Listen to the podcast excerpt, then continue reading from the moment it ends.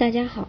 这里是由 Summer 和喜马拉雅共同出品的加拿大移民，我是 Summer，欢迎大家在听节目的同时发弹幕、写评论。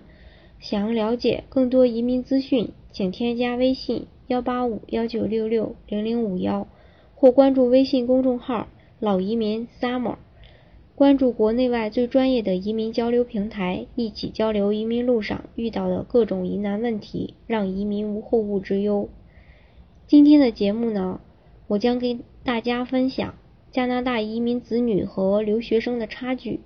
因为在加拿大，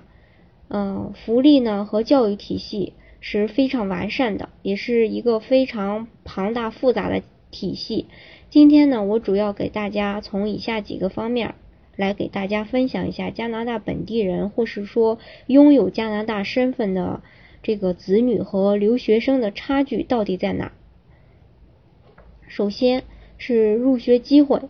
如果呢你拥有这个加拿大的身份，孩子的入学就可以按照本地学生的身份来申请学校，也没有名额的限制。我们都知道加拿大呢是十二年义务教育全部免费，成人基础教育呢也免费，像高等教育啊，还有职业教育，不分年龄性别都可以申请这个无息贷款或是资助。而留学生就不行，他们有严格的这个名额限制，呃，也会有这个高额的学费。后面我们将会呃讲到。另外呢，要想要要是想转学的话，以加拿大人的身份转学呢是不受签证限制的，而留学生呢要必须重重新的申请。嗯，再就是学费标准的差距。呃，如果说拥有这个加拿大身份的学生呢，收费呢是按照本地学生的标准来收的，大约呢，呃，这个费用是留学生的五分之一。呃，还有就是说，本地的学生可以申请无息贷款，而留学生呢，嗯，光学费啊，每年就得高达两万加币以上，而且呢，还没有这个呃政府这个。无息贷款的这个资格，也就是说你根本就没有机会来申请这个无息贷款。再就是牛奶金，嗯，其实呢，从这个英文字面上来看呢，呃，我们常说的牛奶金其实没有任何牛奶的意思，其实这这就是那个当地的中国人、当地的华人吧，给这个。嗯，给这个牛奶金起的那么一个名，呃，中文名字说是牛奶金，其实就是这个儿童的一些补助。嗯，为什么叫它牛奶金呢？其实就是意思就是说，给的这笔钱其实就够这个小孩喝牛奶的了。因为在加拿大呢，每个小孩从一出生一直到十八岁，呃，每个月呢都能领这笔补助。呃，多少呢？主要是根据父母去年报税时的这个收入而定，每个家庭肯定会不一样，有所区别。当然了，如果是这个个别收入较高的家庭呢，就不会享受到这个牛奶金的待遇。嗯，设立这笔这笔那个补助的目的呢，一是想帮助收入低的家庭，二是鼓励大家多生孩子。因为我们都知道，这个加拿大的人口还是比较少的，并且分布也不均。嗯，再一个就是，嗯，托儿补助金的差距，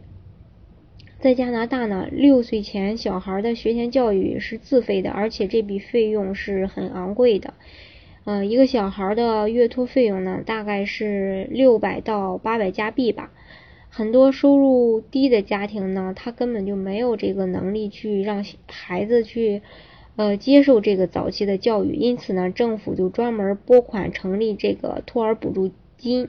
政府呢，根据申请人的这个具体情况，有时候会补助一半，有时候会全额补助。注意，这嗯，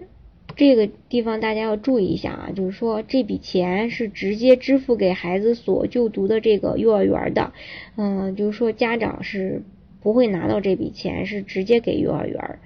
嗯，申请这笔钱呢，他要排队，所以呢，应该如果说让孩子呃，就是提前享受这个学前教育的话呢，应该就是尽快的可能去早报名。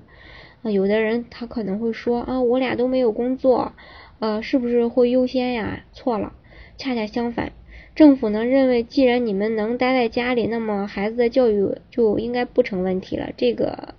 嗯，有的时候相反，你会得不到这笔钱。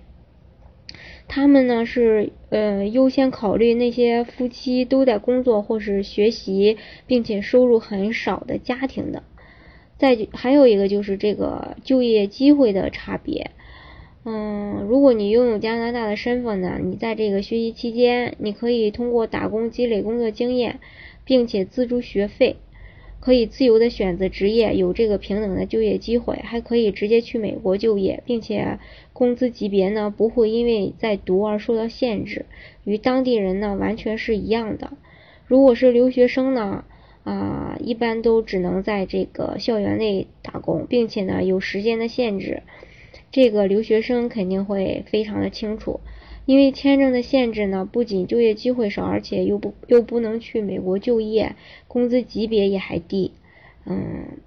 其实这对大家来说是很是一个鸡肋吧，也算是一个。因为我们出去，其实很多中国学生他还是比较喜欢自己去打工的，所以说，嗯，能得到这样的机会的话，那肯定是嗯非常高兴的。但是呢。刚才也提到，我说是因为这个签证的问题，就业机会就比较少，又不能去美国。其不，其实呢，能不能去美国就业是另一回事儿，关键是你的工资级别低，也也就只能去什么洗洗碗呀，什么当个服务生呀这些。好，咱们继续说，嗯，再就是这个亲子关系的差别。留学生呢，你一般在外发生个长个什么病什么的，家长就是在中国跟着干着急，也不可能说那么及时的去看你或是去照顾你。但是移民的父母呢，就就不一样了，他能就是非常的非常快的赶到孩子身边，嗯，给予这个关怀和陪伴。我想留学生肯定就是也有这个共鸣吧，嗯。刚才也说过，就是说，因为家长离得近嘛，就是对这更容易关心这个和指导孩子的学习和生活，也能及时的与孩子沟通见面，这个是非常有利于亲子关系和子女的培养的。嗯，以上呢就是呃加拿大拥有这个加拿大身份，或是说加拿大本地人和留学生的一些差距，其实呢还有很多。但是呢，我嗯在这里呢，我只是给大家举了几方面，嗯，如果想了解更多的话，可以添加我的微信幺八五幺九六六零零五幺，嗯，来跟我索索要这些内容吧。嗯，今天的节目呢就分享到这里，大家喜欢今天的节目吗？如果还有什么疑问的话，可以添加我的微信幺八五幺九六六零零五幺，或是加入这个。关注这个嗯微信公众号“老移民 summer”，